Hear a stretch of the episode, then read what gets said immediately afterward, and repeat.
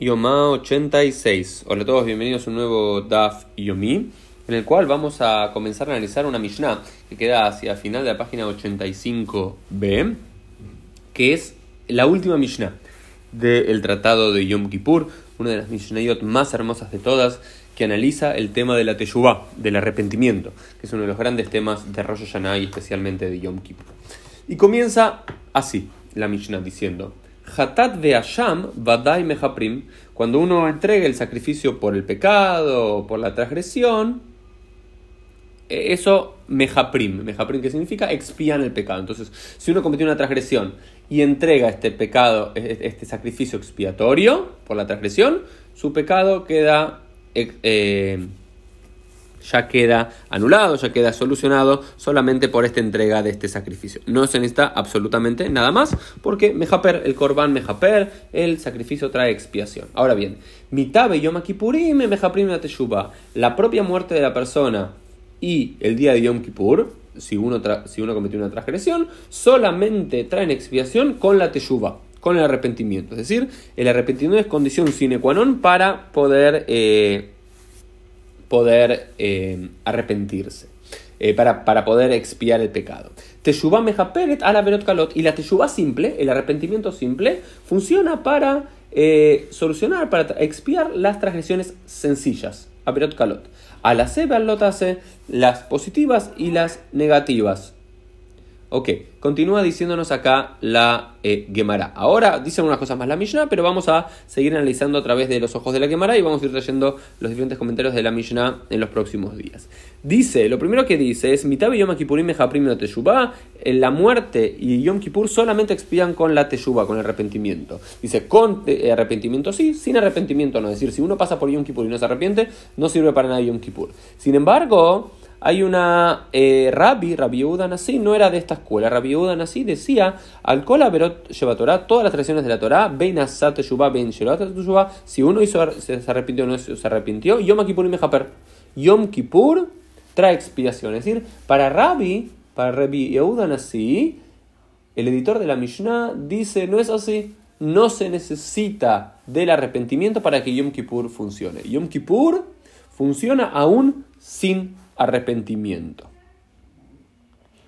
En cambio, la postura general y mayoritaria es que Yom Kippur solamente funciona con arrepentimiento. Es una discusión filosófica bastante interesante. Por un lado, es lógico, es decir, necesitamos arrepentirnos para que Yom Kippur funcione, pero otra postura un poco más mágica, mística, diríamos que Yom Kippur es un permiso, es un regalo de la tradición judía para expiar nuestras tradiciones, aun si nos arrepentirnos y darnos una segunda oportunidad. Esto es lo primero que vamos a ver.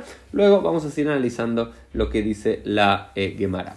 Vieron que hay un, versículo muy conocido que dice Inaque velo inaque, ¿no? que Dios va a anular nuestras transgresiones, va a limpiar nuestras transgresiones y no lo va a hacer. El mismo versículo dice que Dios va a limpiar de nuestras transgresiones y, otro y el mismo versículo dice que Dios no lo va a hacer. ¿Cómo lo entiende sobre la quemará? ¿cómo es esto? Menake, ula shabim, beino menake le shabim. Dios perdona, absuelve y limpia a aquellos que vuelven en Teshuvah y no lo hace a aquellos que no vuelven en Teshuvah. Luego, trae una muy famosa enseñanza de Rabbi Ishmael. Y Rabbi Ishmael decía que había cuatro categorías de, de capará, de expiación de las transgresiones. Y todas involucran a la teshuva. Por ejemplo, dice, Abar a la shab, si uno transgredió un mandamiento positivo, por ejemplo, no, no se puso tefilín un día y el otro día se puso tefilín, no se mueve de ahí hasta que lo perdonan. Yo la digamos, es algo muy simple. Si yo un día no me coloco tefilín y el otro día me coloco tefilín, esa es la forma de solucionarlo. No hay que hacer mucho más que eso. Dos, Abar alota asebe asate shubate shubatola yom si uno transgredió algo negativo, un mandamiento negativo, se comió chancho y después se arrepintió de hacerlo, se, hace, se arrepiente y después Yom Kippur termina de anular esa transgresión. Si uno después transgredió algo de mucho mayor nivel de jerarquía de transgresión, como la escritoto, mitad beidim, si uno violó a alguien, mató a alguien, es una de las cosas más importantes y, eh, de, de transgresiones de la Torah, es hay que, tiene que haber teshuvah, hay, tiene que haber arrepentimiento, tiene que haber Yom Kippur y todo esto queda dependiendo de Isurim. Algunas como castigos físicos o espirituales que la persona recibe para terminar de expiar. Y después, hay, y uno si hace Hilul Hashem, que es la peor categoría, si uno eh, profana el nombre de Dios, ¿sí?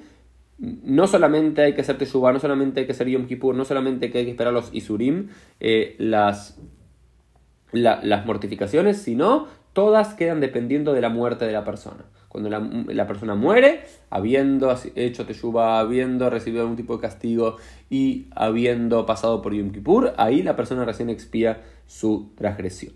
Luego la Gemara analiza qué significa Hilul Hashem, qué significa Kiddush Hashem, qué significa profanar el nombre de Dios, qué significa eh, santificar el nombre de Dios. La respuesta sencilla que da la Gemara es toda, toda aquella cuestión que hace que las otras personas digan, estén orgullosas de la Torah y de la enseñanza de esa persona, es Kiddush Hashem. Y todo lo que las otras personas sientan vergüenza de la persona que produce algo, y hable mal de la Torá, y hable mal de los rabinos, hable mal de los padres que educaron a esa persona de esa manera, es Hilul Hashem. Por ejemplo, si un judío hace quedar mal al judaísmo, eso es Hilul Hashem. Si un judío hace quedar bien al judaísmo, eso es Kiddush Hashem.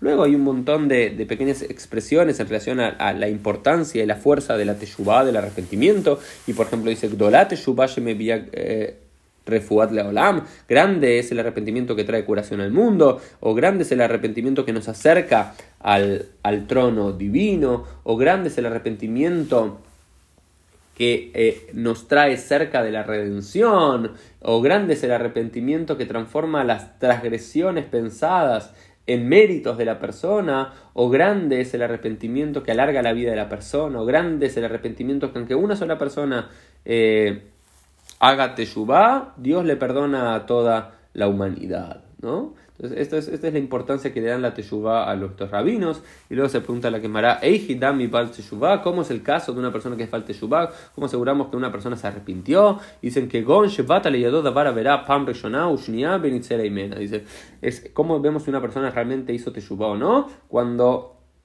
tiene frente a él la posibilidad de transgredir lo mismo que transgredir en una primera instancia, y no lo hace, eso es Teshuvah. Y después otro rabino dice que tiene que ser con la misma mujer en el mismo momento y en el mismo lugar. Es decir, si una vez y tuviste una relación sexual impropia, eh, fuera de la ley, y después tenés la posibilidad de hacer lo mismo, con la misma mujer, en el mismo tiempo, en el mismo lugar, eso es Teshuvah. Lo cual me van a pensar que nunca puede ser la Teshuvah completa, porque ninguna situación se va a dar exactamente igual a la anterior. Pero lo importante es, el sentido general es, si transgrediste una vez, y te presentan la misma, una posibilidad muy similar de transgredir de vuelta y no lo haces, eso es la verdadera teshuva. Esto fue un poquito el Dafio y del día. Nos vemos Dios mediante en el día de mañana.